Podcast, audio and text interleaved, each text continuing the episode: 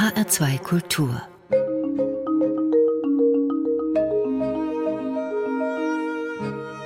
Doppelkopf am Tisch heute mit der Journalistin, Redakteurin und Buchautorin Susanne Mattisen. Gastgeber ist Martin Maria Schwarz. Susanne Mattisen ist Sylterin, dort geboren und aufgewachsen, von dort dann geschieden, als das Leben mehr verlangte aber immer wachsam und mit Herz und Geist tief der Insel verbunden geblieben bis heute, denn sonst hätte sie nicht jetzt in diesem Jahr ihr Syltbuch zu Ende geschrieben. Ozelot und Friesenerz heißt es. Einerseits ist das eine Erinnerung an Kindheit und Jugend auf Sylt und andererseits eine nicht zu unterschätzende, partiell scharfe Anklage ihrer Insel, die sich massiv zum Schlechteren verändert hat aus Ihrer Sicht. Darüber wird zu sprechen sein. Susanne Mattisen, jetzt erstmal einen schönen guten Tag. Ja, hallo. vielen Dank für die Einladung. Sie leben heute in Berlin. Wie oft fahren Sie noch nach Hause, in Ihr ehemaliges Zuhause? Wie oft fahren Sie auf Ihre Insel? Also jetzt im Sommer war ich natürlich auch, weil das Buch erschienen ist, äh, relativ häufig da, also auch für längere Zeit, mal ein paar Wochen. Aber ansonsten fahre ich so alle vier bis sechs Wochen nach Hause, ja. Das ist dann doch häufig. Ja. ja. ja man, man, man möchte immer wieder gern äh, nach Hause kommen, ja. Das sind meine Eltern, meine ganze Familie lebt da, meine Freunde. Also irgendwie ist es auch mal merkwürdig, weil ich sage ja auch immer, ich fahre nach Hause. Ja, eigentlich lebe ich ja schon also Jahrzehnte in Berlin, aber mein Zuhause ist eben die ja. Nordseeinsel Sylt. Ich habe das eben jetzt auch selber gesagt, aber ich glaube, es wird verständlich, auch aus dem, was Sie jetzt sagen, das ist nach wie vor ein Zuhause. Ist Ihnen in all den Jahren, die Sie jetzt außerhalb Sylts von Sylt zugebracht haben, also auf dem Festland, ist Ihnen die Insel noch näher gekommen oder doch ferner geworden? Also ich denke mal, in der Zeit, wo ich äh, angefangen habe, äh, als Journalistin zu arbeiten und das auch mit großer Freude und großer Inbrunst, sage ich mal, da äh, vergisst man immer so ein bisschen, wo man herkommt und hat andere Prioritäten. Aber jetzt, wo ich schon ein bisschen älter geworden bin, ich bin ja Jahrgang 63, das heißt, ich bin jetzt 57, kann man schon sagen, dass so seit meinem 50. Lebensjahr ich schon sehr große Sehnsucht nach der Insel hatte und auch wieder häufiger dorthin gefahren bin. Ja, ja dann können Sie sich wahrscheinlich auch vorstellen, eines Tages nochmal dorthin zurückzukehren und vielleicht Ihren Lebensabend dort zu verbringen. Komischerweise habe ich das immer so gesagt, schon immer von ganz Anfang an. Also, äh, dass ich dann natürlich äh, wieder zurückkehren werde auf die Insel. Aber ich muss Ihnen ganz ehrlich sagen, mittlerweile bin ich mir da nicht mehr so sicher, weil sich die Insel so stark verändert hat, dass ich das Gefühl habe, es ist nicht mehr wirklich ein Raum oder ein Ort, wo man wirklich leben kann. Mhm. Und warum das so ist, das werden Sie noch erklären im Laufe des Gesprächs. Wann ist Sylt noch am ehesten so, wie Sie es früher erlebt haben? Es hat sich massiv verändert, das ist ein großes Thema in Ihrem Buch. Aber wo ist es vielleicht doch noch so? Wo sind noch alte Strukturen zu entdecken oder alte Lebensgefühle, die unverändert auftauchen? Muss dazu der Winter kommen? Muss Corona kommen? Oder wo gibt es noch die Plätze, an denen sich vielleicht gar nichts verändert hat? Also ich glaube, es gibt kaum Plätze, an denen sich gar nichts verändert hat. Aber es gibt sicherlich noch Inseldörfer, die ursprünglich geblieben sind. Und die sind natürlich meistens äh, am weitesten weg vom Meer, muss man sagen. Also wie jetzt beispielsweise in Morsum, wo auch viele meiner Freunde wohnen. Oder Tinnum, das ist so ein kleiner Ort, der äh, an Westerland grenzt, wo viele ähm, hingezogen sind, weil es dort äh, äh noch günstig war und auch vielleicht bis heute noch günstig ist. Ebenso in Morsum. Äh, da ist es noch sehr ländlich natürlich, da sind noch äh, Insulaner anzutreffen und ähm, da fühlt man sich schon noch ein bisschen wie früher. Aber der Winter würde sicherlich auch äh, da in Frage kommen. Aber diese Corona-Zeit, die wir hier erlebt haben, ab dem 15. März, die war natürlich ganz extrem, weil es überhaupt gar keine Gäste gab. Und das haben die Sylter so noch nie erlebt. Und ähm, ich auch nicht, muss ich ehrlich sagen. Und ich schließe aus Ihren Worten, Sie haben das sehr genossen. Ja, nach anfänglicher Panik, die man natürlich hatte, bundesweit äh, war ja das Problem, dass wir gedacht haben, wir werden alle krank und da kommt etwas auf uns zu, was wir nicht beherrschen können. Ähm, nachdem das so ein bisschen abgeklungen ist, äh, hat man sich auch wieder so ins Freie getraut und ähm, dann hat man schon sich sehr gewundert, wie die Insel eben sein kann, wenn äh, kein Tourist, keine Gäste sie besuchen. Und man hatte durchaus äh, merkwürdigerweise so ein Gefühl, wie als würde diese Insel durchatmen, als würde sie so einen Heilungsprozess mhm. durchlaufen, als würde, als würde noch einmal ähm, wäre Stopptaste gedrückt worden und wir könnten noch mal ganz von vorne anfangen. Tja, das ist leider nicht so. Sie mussten das schon ein paar Wochen später erfahren oder wir alle haben es hören können in den Nachrichten. Kaum war es wieder möglich, Urlaubszeit auf Sylt zu verbringen. Da war die Insel schon wieder überrannt. Und ich glaube, das, was Sie da beschrieben haben, diese Menschenlehre, das wird nie wieder, jedenfalls so schnell nicht wiederkommen, so einen Eindruck von der Insel zu bekommen. Nee, ich denke mal, ähm, alle, die das miterlebt haben, und das ging ja nur für diejenigen, die auch tatsächlich ihren ersten Wohnsitz da haben oder einen Personalausweis, wo die Adresse Sylt eingetragen ist. Ich denke, das werden wir so nicht mehr erleben. Und ich glaube, der Schock war umso größer, für uns alle, als, sage ich mal, die Insel wieder geöffnet wurde und wir sozusagen von 0 auf 180 gingen. Das war ja mhm. kein normaler Saisonstart, ähm, der ja so anrollt, sondern das war ja von einem Tag auf den anderen war die Insel äh, gefüllt. Und das war schon äh, ein Schock, muss ich sagen. Also es haben viele so empfunden und äh, für mich war das auch ganz, ganz extrem. Ob daraus vielleicht doch Lehren für die Zukunft gezogen werden, auch darüber werden wir am Ende unseres Gesprächs auf jeden Fall noch einmal diskutieren. Susanne Mathiesen, was ist denn an Ihrem Charakter typisch Sylt? Woran würde jeder Einheimische erkennen, das ist eine von uns, das ist eine Sylterin? Das ist sehr interessant. Also ich ähm, glaube, das geht nur, wenn man sich da wirklich kennt. Also es gibt, glaube ich, nichts, wo wir sagen würden, wir haben jetzt alle Haare, die die Farbe von Dünengras haben oder haben alle blaue Augen oder sowas. Das ist nicht der Fall. Sicherlich, wenn man zusammen irgendwo sitzt und äh, ins Gespräch kommt, dann wird das natürlich alles immer sofort schnell klar. Ich habe in Ihrem Buch etwas herausgepickt und aufgegriffen, was ich total spannend fand. Sie sprechen da von einer Eigenschaft, die Sie nennen sie, es ist so eine Sylter, Sylter Distanzlosigkeit im Umgang miteinander. Ja, Was aber ist das, das, ist natürlich, ja. ja. das ist eine Distanzlosigkeit. Das ist auch eine, ähm, äh, ein, ein, Duzen, das äh, sich da eingebürgert hat, also über die Generationen hinweg. Und natürlich, sobald man äh, ins Gespräch kommt, ist man sich sofort einig. Man kennt sich, man hat dieselben Erfahrungen gemacht, äh, man empfindet dasselbe für die Insel. Ähm, das ist wahrscheinlich dann, wenn man dort geboren ist, äh, automatisch wird das sozusagen deutlich in allem, was man tut.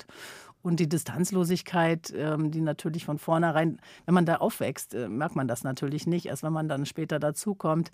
Es ist natürlich ganz klar gewesen, wir hatten ja immer keine abgeschlossenen Türen beispielsweise oder äh, wenig Gardinen vor den Fenstern, keine Rollos oder elektrische Sonnenblenden, die da runtergefahren werden. Wir hatten vielleicht Friesenwelle, um die Grundstücke einzugrenzen, aber ansonsten war immer freie Sicht, freier Blick. Wir haben ja auch keine Anhöhen, außer jetzt der Uwe-Düne in Kampen, was ja unsere höchste Düne ist. Äh, man kann den Leuten schon immer oder konnte den Leuten schon immer durch die Scheiben mhm. ins Wohnzimmer schauen und ähm, so sind die Leute natürlich auch.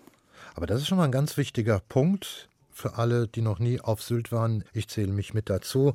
Ich kriege auch immer mit, ach, bin gar nicht der letzte Verbliebene, der Sylt nicht kennt. Es sind doch noch einige, die diese Insel noch nie betreten haben. Sie sind vom großartigen Jahrgang 1963, wachsen dann also in die späten 60er, Anfang 70er Jahre hinein auf Sylt auf. Die 70er Jahre, das goldene Zeitalter, als Sylt aufsteigt zu einer der beliebtesten Urlaubsinseln und sich dann die Nomenklatura der Republik dort die Klinke in die Hand gibt. Diese Kindheit beschreiben Sie. Bevor wir da tiefer einsteigen, machen wir Ihren ersten Musikwunsch. Susanna Mattisen, da haben Sie sich von Joan Jett einen Titel gewünscht. Können Sie den ein bisschen umrahmen? Das ist Joan Jett äh, ist ja sowieso auch eine Ikone meiner Kindheit. Es ist ja die erste Teenagerband, äh, die eigentlich nur aus Frauen oder jungen Mädchen bestand, äh, die Runaways. Und Joan Jett macht bis heute Musik und ähm, hat vor allen Dingen jetzt einen neuen Titel rausgebracht, Jeepster äh, von Mark Bolan, T-Rex. Das war ja, es waren ja die Ikonen unserer, unserer Kindheit. Und wer in den 60ern geboren ist und die 70er miterlebt hat, aktiv, ähm, wird sich an diese Musik natürlich auf jeden Fall erinnern. Und gerade diese Platte ist gerade neu herausgekommen. Und Joan Jett ähm, äh, sozusagen würdigt nochmal auf ganz besondere Art und Weise ähm, die Musik von äh, Mark Bolan und T-Rex.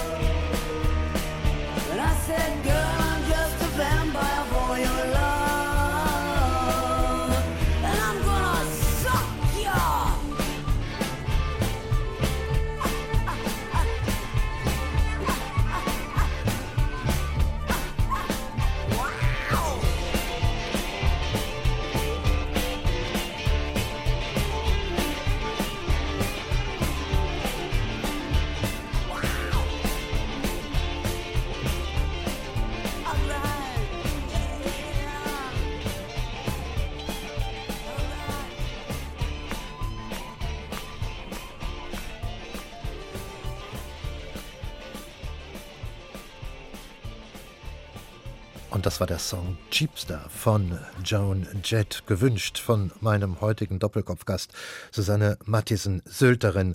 Und seitdem sie ihr Buch Ocelot und Friesenerz über ihre Kindheit und Jugendjahre auf Sylt veröffentlicht hat. Ein sehr stark nachgefragter Gesprächspartner in den Medien hoch und runter, weil ihr Buch einen ganz anderen Syltblick öffnet und der ist maximal semi-freundlich zu nennen. Aber jetzt bleiben wir mal bei Ihren Kindheits- und Jugendjahren, als Sylt seine zweite große touristische Blütezeit erlebt, nach dem Anfang des 20. Jahrhunderts, ich glaube, das muss man schon noch dazu sagen, und dann aber in den 70er Jahren zum Magnet wurde, vor allem für die Vermögenden und Wichtigen im Land, als der Wohlstand über die Insel zog und auch ihre Familie erreichte, Susanne Mattissen, denn ihre Eltern hatten ein Pelzgeschäft. Eigentlich ja, habe ich mich gefragt, ja nicht unbedingt eine Sylt-typische Branche und dann ja vielleicht wieder doch, wenn man an ja die Seehundpelze denkt. Also ich kann mich jetzt nicht erinnern, dass mein Vater mal auf der Jagd war und hätte ein paar, ein paar Seehunde ähm, äh, erlegt oder sowas. Aber sicherlich war Seehund in den 60er Jahren äh, Robbenfälle war ein ganz nachgefragter Artikel. Und das ist ja so, dass meine Familie ähm, also eine, eine Pelzdynastie, sag ich mal, äh, gegründet hatte. Also mein Großvater war ja auch schon sehr aktiv in diesem Geschäft und meine Eltern haben dann in den 70ern äh, die Firma ausgebaut. Mir war das damals überhaupt nicht so klar, dass den Beruf der Eltern und so weiter, das kann man sich ja selber nun auch nicht aussuchen, genauso wenig wie seine Eltern sowieso. Aber Pelz war in den, wurde in den 70er Jahren, also in den 60ern war das natürlich auch schon so, aber in den 70ern wurde es dann richtig stark ähm, der Ausweis, dass man es geschafft hatte und dass man, dass man einen gewissen Status erreicht hatte. Und äh, da hat sozusagen mein Vater, meine Mutter haben ähm, dann Deutschland mit Pelzen eingekleidet. Das war ganz großes Geschäft. Und man muss immer eine Sache immer berücksichtigen. Frauen kaufen sich die Pelze ja nicht selbst oder haben das damals jedenfalls auf keinen Fall getan, sondern es wurde ja der Ehemann oder der, der Mann hat für die Frau ähm, einen Pelzmantel gekauft und ihr damit äh, gezeigt, wie wichtig sie für ihn war. Und das natürlich auch vornehmlich gern im Urlaub, weil man da natürlich zu zweit unterwegs war. Und aus diesem Grund davon haben halt, ähm, deshalb haben meine Eltern so stark davon profitiert. Und mhm. ja, das war ein super Geschäft in den äh, 70ern. Wenn Sie das so erzählen, wie weit entfernt kommt einem das vor? Und es ist nicht mal ein halbes Jahrhundert her. Aber diese Zeit, als der Nerz oder der Pelz das Maß aller Dinge war, jedenfalls so in der gehobenen Gesellschaft und vor allem für Frauen. Es ist die Zeit der Aufbau- und Wirtschaftswunderjahre. Es war auch die Zeit, als halt eben ihre Elterngeneration arbeitete und schuftete und wirtschaftete bis zum Anschlag und das betraf ja genauso die Frauen und das hatte Konsequenzen. Die Kinder kamen einfach halt auf die Welt, hatten sich aber sofort einzufügen von besonderer elterlicher Aufsicht oder 24 Stunden Zuwendung, so wie das heute der Fall ist, keine Spur. Das aber, Susanne Matthissen, teilen dann doch sehr, sehr viele dieser Generationen, ich bin ja dieselbe Generation, teilen eigentlich fast alle, die in dieser Zeit groß geworden sind, egal ob auf dem Festland oder auf einer Insel, aber trotzdem habe ich den Eindruck, auf so einer Insel wie Sylt war das noch krasser, kann es sein? Äh, damals haben wir das natürlich in dieser Form gar nicht wahrgenommen als Kinder. Ähm, vielleicht hätte man sich das mal denken können, weil wir wurden ja quasi im Pulk immer verfrachtet von einer Familie zur anderen, also die gerade mal Zeit hatten, sich um die Kinder zu kümmern. Da sind wir dann sozusagen gemeinsam aufgeschlagen in Gruppen bis zu 10 bis 14 Kinder. Und ansonsten würde ich mal sagen, klar haben wir wahrgenommen, dass unsere Eltern keine Zeit für uns hatten. Das war für uns allerdings auch relativ selbstverständlich. Nur auf Sylt ist es natürlich noch mal extremer gewesen in der Rückschau, weil es ist ja so ein mega großer Abenteuerspielplatz und es ist ja kein äh, Umfeld, in dem Erwachsene wirklich auf einen achten, sondern ähm, es wurde ja auch schon geflutet von fremden Menschen. Äh, das war für uns ja auch vollkommen normal, dass wir die Leute alle gar nicht kannten, die mit uns irgendwie in Kontakt getreten sind. Mhm. Und das war sicherlich nochmal besonders. Aber ansonsten natürlich, klar, die 70er Jahre waren Aufbruchjahre. Da haben äh, Familien äh, gearbeitet, die Eltern haben tierisch ähm, ein losgelegt. Allerdings gab es halt auf Sylt im Gegensatz zu anderen Regionen eben nicht die klassische Hausfrauenehe, weil alle unsere Mütter auch ganz kräftig mit angepackt haben und eigentlich auch die ganze Zeit gearbeitet mhm. haben. Das heißt, eine behütete Kindheit, wie man sie vielleicht sonst äh, kennt und auch im Klischee noch bedient, ähm, die gab es halt auf Sylt nicht. Und diese, ich nenne sie jetzt mal nicht Fürsorge, das ging dann sogar so weit, dass ihre Eltern sie als kleines Mädchen bereitwillig mal einem Kundenehepaar hergaben, für einen Urlaub auf dem Festland, so schreiben Sie, so wurde das so untereinander abgemacht in Nordrhein-Westfalen, woraus dann ja eine wirklich veritable Kindesentführung wurde. Haben Sie daran noch eigene Erinnerungen oder haben Sie das dann nach den Erzählungen Ihrer Eltern und Ihrer Großmutter aufgeschrieben? Ich habe daran keine Erinnerung mehr, weil ich war nur ein halbes Jahr alt. Gottes und Willen, ja. deshalb, äh, das weiß ich nicht mehr. Und ähm, meine Eltern, muss man mal ganz ehrlich sagen, sprechen sehr ungern darüber. Und viel mehr Informationen habe ich jetzt dann auch nicht bekommen. Meine Großmutter ist leider gestorben, hat mir allerdings einiges darüber erzählt. Nur dass das heute einem so merkwürdig vorkommt, äh, dass die Eltern einfach mal das Kind äh, jemandem anders in die Arme drücken und sagen, viel Spaß und mach mal ein bisschen Urlaub.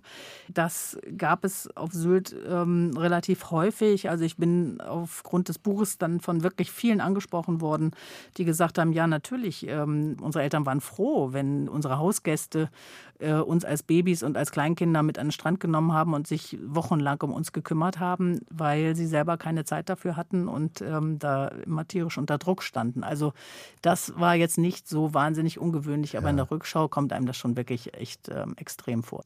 Diese Geschichte mit der Entführung, das darf man ja auch so nennen. Es hätte ja auch, hätte ja auch schlimm ausgehen können oder zumindest doch erhebliche Spuren hinterlassen können. Und dann kommt jetzt noch die Geschichte dazu, dass sie ihre Befreiung ausgerechnet noch einem NS-Kriegsverbrecher zu verdanken haben, der unbehelligt in Westerland noch eine ganze Weile Bürgermeister sein konnte.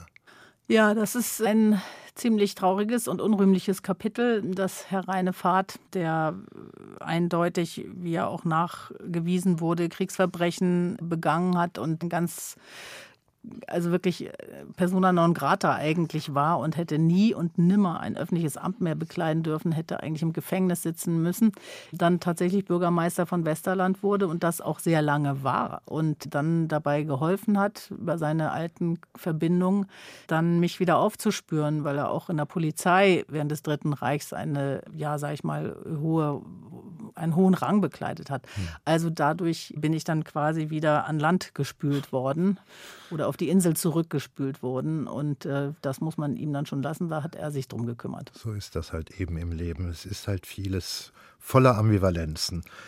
Und gut, dass es so ausgegangen ist. Zurück ins Geschäft, ins elterliche Pelzgeschäft. Und dann geht die Prominenz da ein und aus bei Ihnen, Gunter Sachs und Freddy Quinn und Rudolf Augstein. War das eigentlich was Besonderes für Sie? Wenn man so als Kind da reinwächst, dann wird man die doch wahrscheinlich genauso als Kunden wahrgenommen haben wie jeden anderen. Oder hat man Ihnen gesagt, Achtung, Achtung, jetzt kommt hier eine ganz berühmte Figur?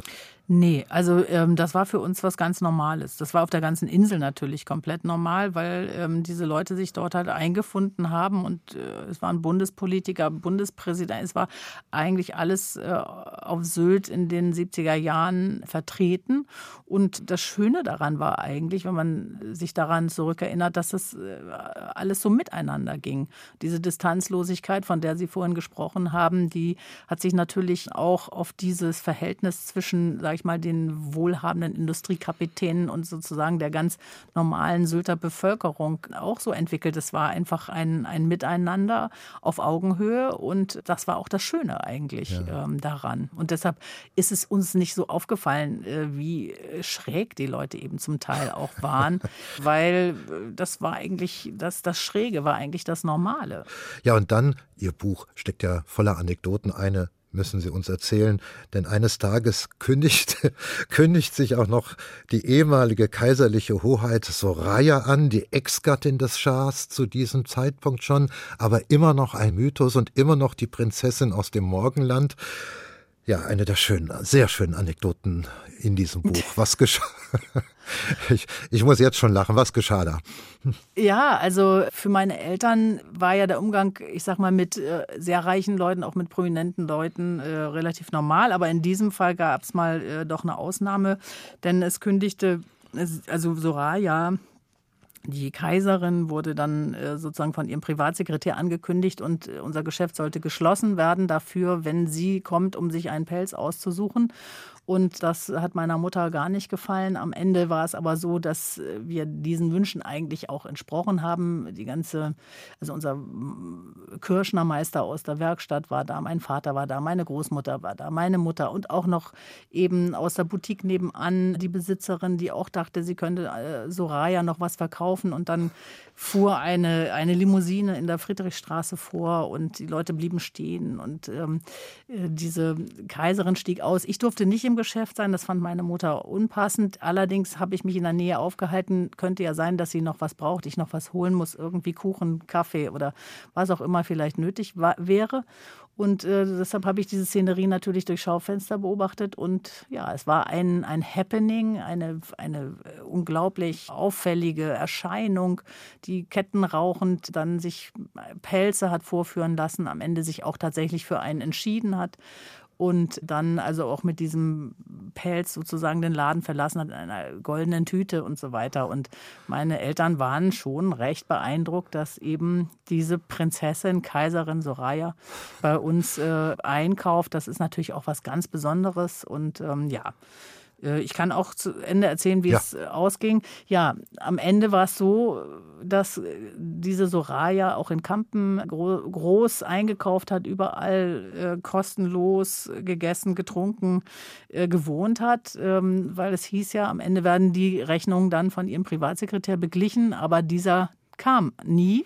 Und Soraya verschwand auch irgendwie auf Nimmerwiedersehen. Und nicht nur meine Eltern, auch andere Familien blieben dann äh, schon auf einigen Außenständen sitzen, denn das war eine Trickbetrügerin, die es wirklich hervorragend geschafft hat, äh, den Eindruck zu erwecken, dass sie die, die echte Soraya war. Man musste einfach nur richtig ganz groß aufspielen, dann äh, hat man selbst die Sylter sozusagen an der Nase herumgeführt. Das war sehr beeindruckend und ist uns allen äh, tief ins Gedächtnis eingebrannt worden. Unter uns gesagt, ich bewundere sowas wirklich still und heimlich, weil wer so glaubwürdig Theater spielen kann, dass die Umgebung das Theater nicht mehr merkt, sondern das für bare Münze nimmt, der hat eine große, zumindest eine große Bühnenleistung vollbracht. Definitiv, aber das ging damals wahrscheinlich auch äh, auf Sylt natürlich auch besonders gut, weil diese Leute waren auch da. Also ähm, und man hat natürlich mit mit dieser Sorte Gesellschaft eigentlich überwiegend gute Erfahrungen gemacht. Deshalb äh, konnte man sich gar nicht vorstellen, dass es so jemanden gibt, der sich das rausnimmt in dieser Form und das auch genau, wie Sie sagen, so perfekt perfekt gespielt hat, diese Rolle. Aber großartige Anekdote ist immerhin zum übrig geblieben. Da muss man sich nicht das mehr so sehr, so sehr ärgern. Das werden wahrscheinlich auch alle gut überwunden haben. Aber wir sind dann auch schon in der Mitte der 70er Jahre und schon die Mitte der 70er Jahre ist die Zeit, als sich die ersten Drohgewitter über dem Pelzgeschäft zusammenbrauen. Sie haben das auch in Ihrem Buch gleich auch mal personifiziert. Brigitte Bardot Sie lässt die Schauspielerei sein, wird Umweltaktivistin, Tierschützerin und klagt damit natürlich auch das Pelzgehörbe gleich mit an. Die ersten Artenschutzabkommen werden unterzeichnet und dann geht das mit dieser Branche wirklich richtig den Bach runter. Wann war es denn endgültig vorbei mit dem elterlichen Geschäft?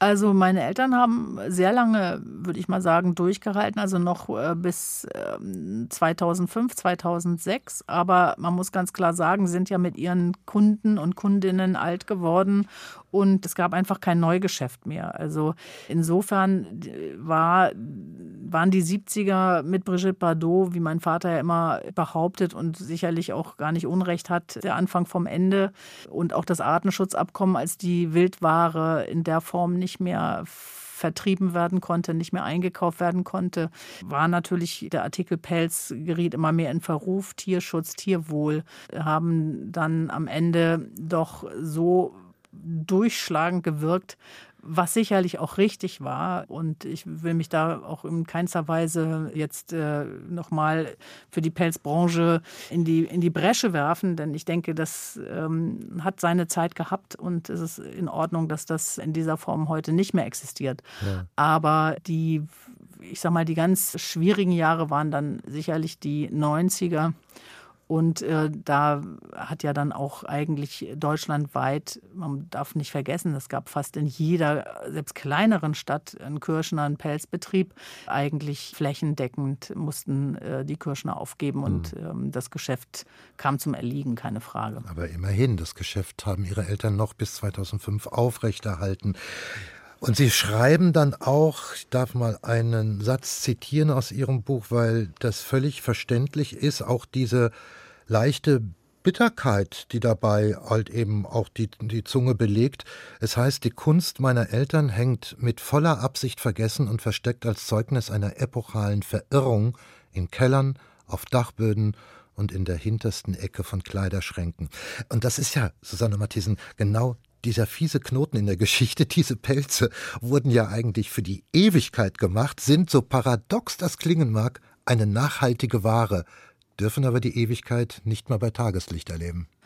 Ja, das ist tatsächlich interessant, denn ich bin eigentlich auch so dann noch mal drauf gekommen, dass äh, eigentlich in meinem gesamten Freundinnenkreis äh, und Freundeskreis die Pelze noch überlebt haben. Das Geschirr der Eltern, wenn die verstorben sind, ist weg, das Haus ist weg, die Möbel sind weg, es ist eigentlich alles weg. Es sind geblieben Fotos, äh, Dokumente, Erinnerungen, aber eben auch diese Pelzmäntel und zwar in ganz, ganz großer Zahl Zahl. Und seitdem mein Buch jetzt äh, auf dem Markt ist, können sich meine Eltern fast nicht retten, weil wer alles bei ihnen anruft, ob man nicht noch mal was aus diesen äh, wunderschönen Pelz noch was machen kann. Denn ja. tatsächlich, wie Sie sagen, für die Ewigkeit gemacht, in zum Teil wirklich noch in aller, allerbester Qualität, 50 Jahre alt, 60 Jahre alt und toll, tolle, tolle Ware, tolle Mäntel und man fragt sich halt einfach, warum die nicht mehr getragen werden hm. können und sollten. Denn tatsächlich, was Sie sagen, eine CO2-Bilanz ähm, werden nicht mit Kunstpelz, Öl, äh, hm. Kunstfasern hergestellt, sondern es ist wirklich ein Naturprodukt.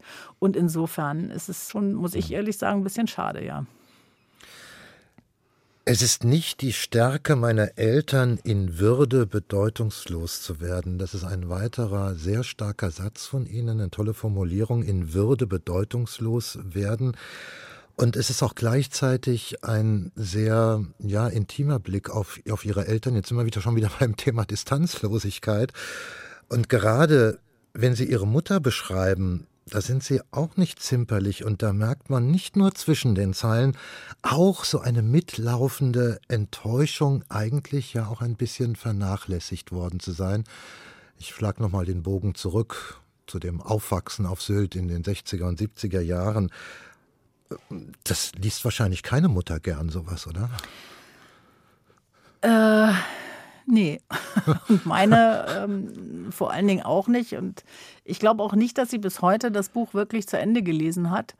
Und das ist schon so gewesen, dass mein Vater das Buch gelesen hat, äh, bevor es rauskam und zu ihr gesagt hat, bitte lies es nicht, weil du wirst dann keine Nacht mehr schlafen. Und das hat sich dann auf Sylt, es ist ja nun auch ein Dorf, äh, dass ich dieses Buch schreibe, hat sich sowieso natürlich äh, verbreitet. Dann war es verschoben wegen Corona, sollte ja im März erscheinen, erschien dann erst im Juni. Und da hatten natürlich dann schon die Gerüchte die Runde gemacht. Und es ging in erster Linie tatsächlich darum, was habe ich meiner Mutter angetan mit diesem Buch. Hm. Also hat sie das verdient, hat sie das nicht verdient. Und ich denke, es macht keinen Sinn, ein Buch zu schreiben, wo man jetzt einfach nur so schön nostalgisch äh, in den Anekdoten und in diesen schönen Erinnerungen schwelgt, sondern diese Situation, in die meine Mutter kam, in den 60er und 70er Jahren, in die viele Frauen kamen, in dem sie eigentlich schon gestartet waren, um ein eigenes Leben zu führen und dann trotzdem wieder in so eine klassische Ehe nicht hineingezwungen wurden, aber hineingeraten sind. Plötzlich kriegten sie Kinder. Meine Mutter wollte keine Kinder. Also äh, die wollte selber Karriere machen. Und jetzt fand sie sich plötzlich in einem Pelzgeschäft wieder, hatte plötzlich Kinder und äh, hat das Beste draus gemacht. Ich habe großen Respekt vor ihrer Leistung. Aber ich muss auch sagen, klar, wenn man dann Kinder ähm, in die Welt setzt, und eigentlich keine möchte und sich halt dann doch dem Beruf so intensiv verschreibt, äh, dann hat das natürlich auch äh, entsprechend Auswirkungen. Und die beschreibe ich eben auch in meinem Buch. Mhm. Und ich habe hohen Respekt vor dem, was meine Mutter gemacht hat. Aber ich sage auch, okay, ähm, für uns Kinder war es nicht so optimal. Und insofern äh, bin ich eigentlich ganz froh, dass ich das nochmal geschrieben mhm. habe und meine Sicht der Dinge, die Deutungshoheit, die Sie immer für sich in Anspruch genommen haben, habe ich gebrochen, habe gesagt, okay, wir als Kinder haben auch eine Sicht auf die Dinge, auch auf die Insel, die ihr uns so hinterlassen habt, muss man ja auch mal ganz ehrlich sagen. Unsere Elterngeneration hat ja überhaupt den, den, den Anfang gemacht für diesen, diesen heftigen Ausverkauf, der dann äh, die Insel überrollt hat. Die haben dem ja auch nichts entgegengesetzt. Und ich finde, das ist durchaus auch unsere Pflicht und auch meine Pflicht in meiner Generation, jetzt einmal darauf hinzuweisen, was damals eigentlich wirklich passiert. Und darüber sprechen wir nach dem zweiten Musikwunsch von Ihnen, Susanne Mattisen. Mango Jerry in the Summertime. Ein Riesenhit und ein immer noch Hit. Dieser Song, ähm, der, der ist so typisch für die 70er Jahre ähm, und ist ja bis heute wirklich ein Klassiker. Und auch in diesem Jahr, in diesem Corona-Sommer, ist dieser Song 50 Jahre alt geworden. Und wenn man das sich vor Augen hält, dann merkt man natürlich, dass wir echt ganz schön alt geworden sind, Herr Schwarz. ich nicht, Frau Mathiesen, ich nicht.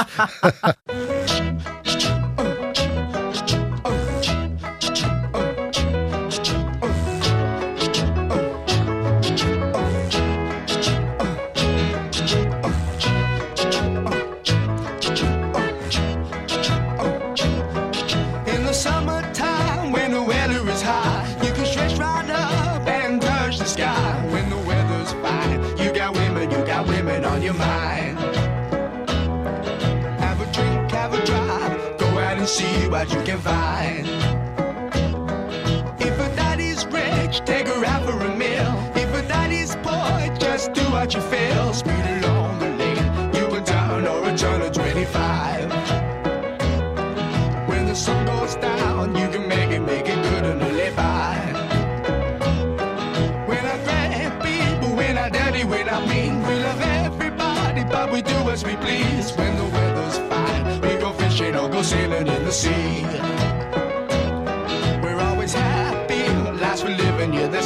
Philosophy.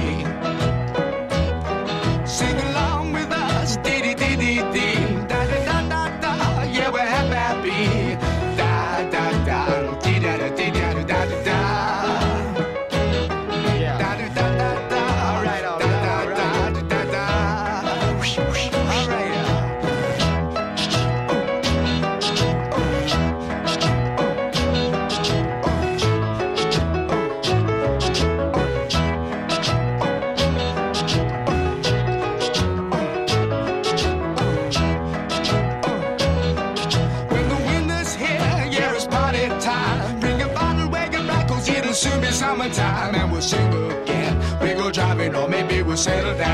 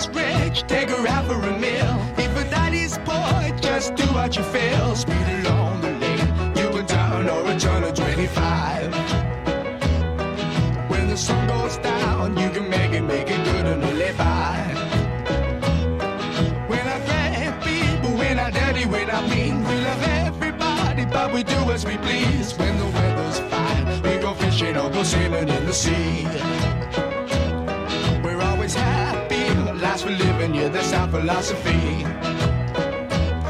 Sing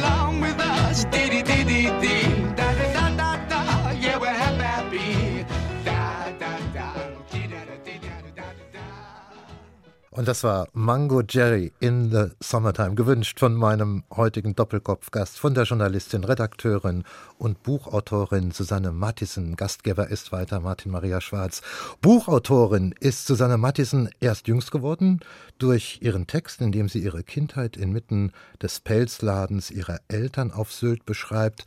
Und dann, und das ist der ganze Rahmen um diesen Kern herum, massiv die Zustände auf Sylt von heute beklagt, den Ausverkauf der Insel. Sie haben das Wort selber eben schon in den Mund genommen, Frau Mattissen. Sie machen das auch an einem genuin Sylter Fest fest, einem Ritual, dem sogenannten Biekefeuer. Was ist das für ein Fest und warum haben Sie es herausgestellt als Symbol für eine Entwicklung, die, und da nehmen Sie auch wieder kein Blatt vor den Mund, beklemmend, bedrohlich und sehr bedenklich ist, jedenfalls in Ihrer Empfindung. Wahrscheinlich nicht nur in Ihrer. Ja, das Biekebrennen, also das ist für uns Sylter, es ist eigentlich ein heidnischer Brauch, der ist so alt wie die Insel, würde ich mal fast sagen, äh, als es da Bevölkerung gab, die dann zur See gefahren sind, Walfänger waren, dann sind die Männer im Februar, haben sie die Insel verlassen, sind dann eben Monate später erst zurückgekommen und dann sind die Frauen unter sich geblieben. Und während die Männer sozusagen die Insel verließen und ihre Schiffe bestiegen, wurden große Feuer angezündet an den nordfriesischen Küsten und eben auch auf Sylt. Und man hat dann noch lange die Heimat gesehen, wenn man davon gesegelt ist. Und dieses Biekefeuer, das hat sich gehalten und wird jedes Jahr am 21. Februar entzündet. Und jedes Dorf, jeder Ort ähm, hat dann so ein ganz großes Feuer. Manche in anderen Regionen sind es Osterfeuer. Wir haben das Biekefeuer am 21. Februar.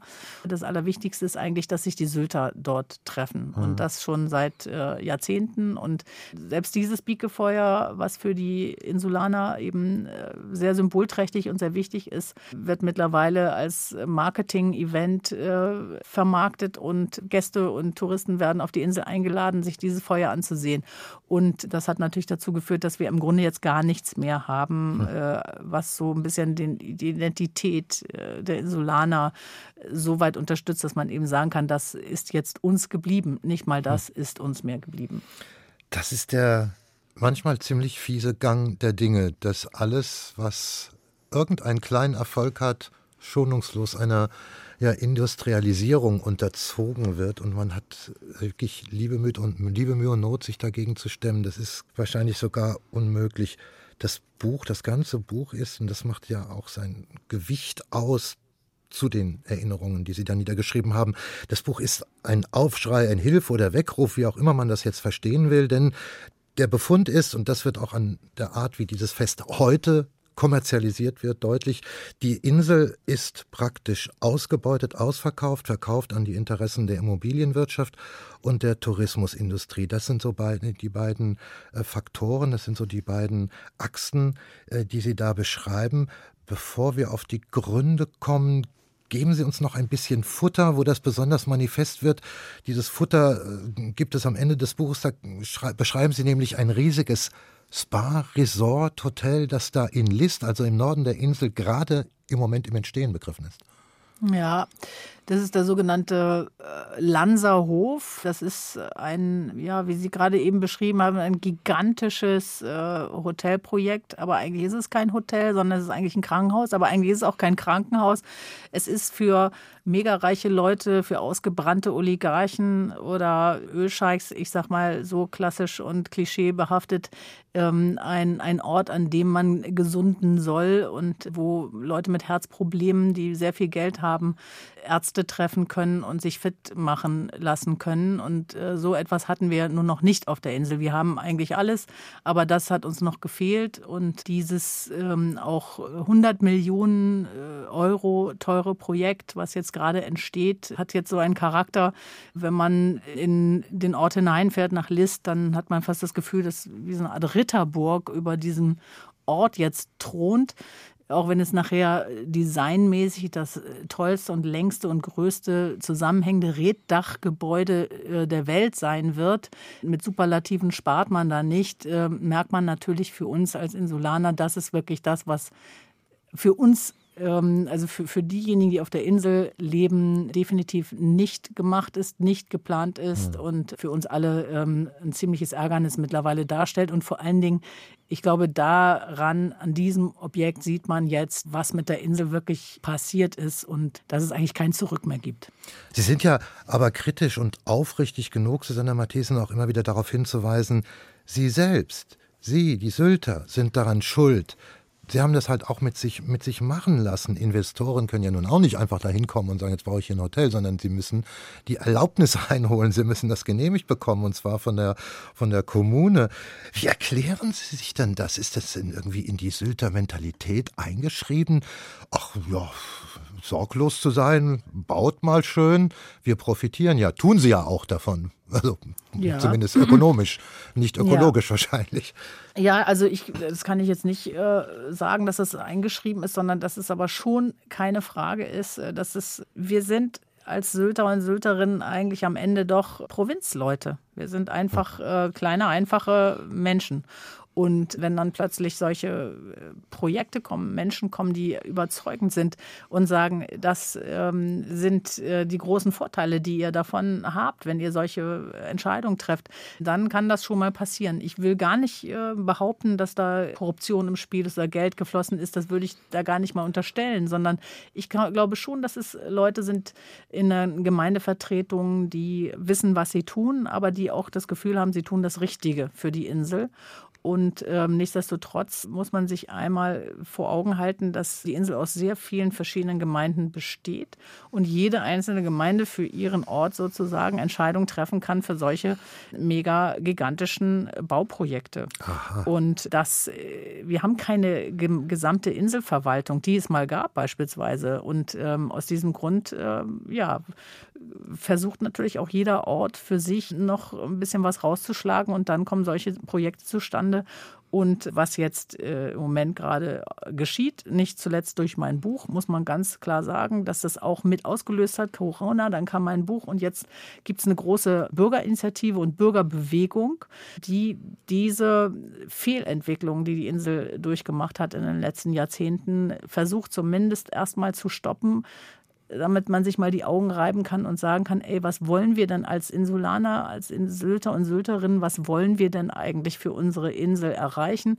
Und äh, ich glaube, das ist eine ganz gute Entwicklung, ähm, zumindest jetzt einfach mal zu überlegen, äh, was können wir eigentlich für die Zukunft hier noch bewerkstelligen? Aha, das hätte ich nämlich jetzt noch wissen wollen, ob es da überhaupt keine Gegenbewegung gibt. Aber es gibt eine. Und vielleicht, ja, das müssen Sie einschätzen oder zumindest in Rücksprache mit Ihren ähm, Vertrauten, Verwandten, Eltern, Bekannten noch auf Sylt, ob das ein Mehrheitswille ist, sagen wir mal, der eingeborenen Sylter Community. Ja, also ich muss ganz ehrlich sagen, und das ist, finde ich, das Erschreckende eigentlich daran. Ich habe wirklich und ich bin auf der Insel geboren. Ich bin die letzten 57 Jahre permanent dort gewesen. Ich kenne da Gott und die Welt und die Welt kennt mich. Ich sag mal, äh, ich habe noch überhaupt niemanden getroffen, der gesagt hat, äh, die Entwicklung, die die Insel genommen hat, die ist äh, wirklich genau richtig und das ist ganz toll, was Aha. wir da gemacht haben. Nein, ja. es sind mittlerweile alle alle, die ich kenne, äh, an dem Punkt die uns sagen, nein, so darf es nicht weitergehen. Wir müssen jetzt was ändern und wenn wir es nicht jetzt machen, dann passiert es nie mehr, weil eigentlich ist es schon fünf nach zwölf. Wir können eigentlich gar nichts mehr verändern. Aber es haben sich jetzt wirklich unglaublich viele verschiedene von Politikern bis äh, Unternehmern, von Kunsthandwerk bis äh, Landwirtschaft zusammengetan, um zu sagen, wir müssen uns jetzt äh, hier mal wirklich wieder in die Augen gucken und sagen, was wollen wir eigentlich und was können wir noch. Und ähm, es gibt Briefe an den Ministerpräsidenten. Es wird im Moment gerade unheimlich viel getan. Und es gibt halt diese Bürgerbewegung äh, Meret reicht's, auch mit einer jungen Friesin sozusagen als Johanna von Orleans an der Spitze. Und das ist eine ganz tolle Bewegung. Und ich glaube, ähm, dass wir jetzt tatsächlich an dem Punkt sind, wo wir ähm, was verändern können. Und wenn wir hier auf dem Festland vielleicht in den nächsten Wochen, Monaten und Jahren hören, ah, da bewegt sich etwas, da ist etwas in eine vielleicht bessere Richtung in Bewegung geraten, dann war das Buch von Ihnen vielleicht der Anstoß und der Impuls dafür. Susanne Matthiesen, haben Sie ganz herzlichen Dank für dieses Gespräch. Susanne Matthiesen, Journalistin, Buchautorin, Verfasserin des Syltbuches Ocelot und Friesenerz. Und Sie haben noch einen dritten Musikwunsch. Und da hören wir jetzt Billy Swan, I Can Help. Was haben Sie dazu noch zu erzählen? ja, es ist einfach, ähm, das erinnert mich auch, also es erinnert mich wahnsinnig an meine ähm, Kindheit und Jugend, ähm, weil das einfach der, der Titel ist. Aber ähm, I Can Help bedeutet natürlich, wir müssen was tun, alle müssen zusammenhalten und ob Zweitwohnungsbesitzer oder Erstwohnungsbesitzer oder Zugereiste oder nicht, wir müssen äh, zusammenhelfen und ähm, die Situation verbessern. Viel Glück dabei. Und vom Doppelkopf in HR2 Kultur verabschiedet sich Martin Maria Schwarz. Tschüss.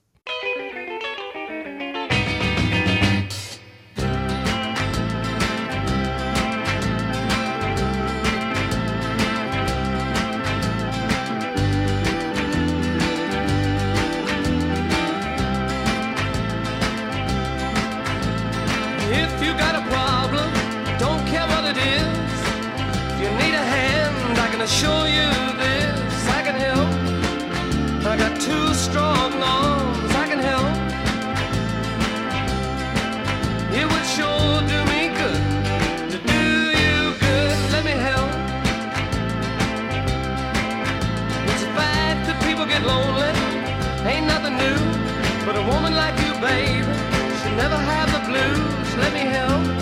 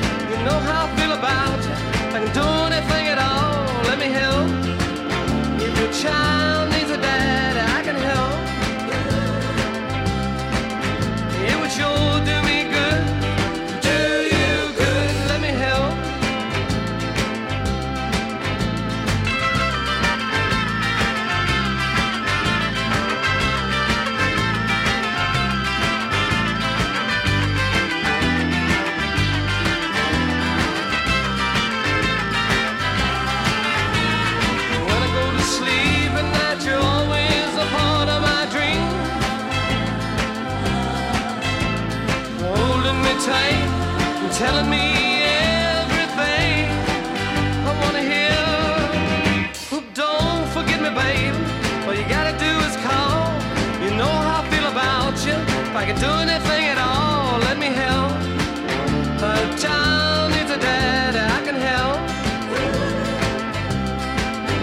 You would sure do me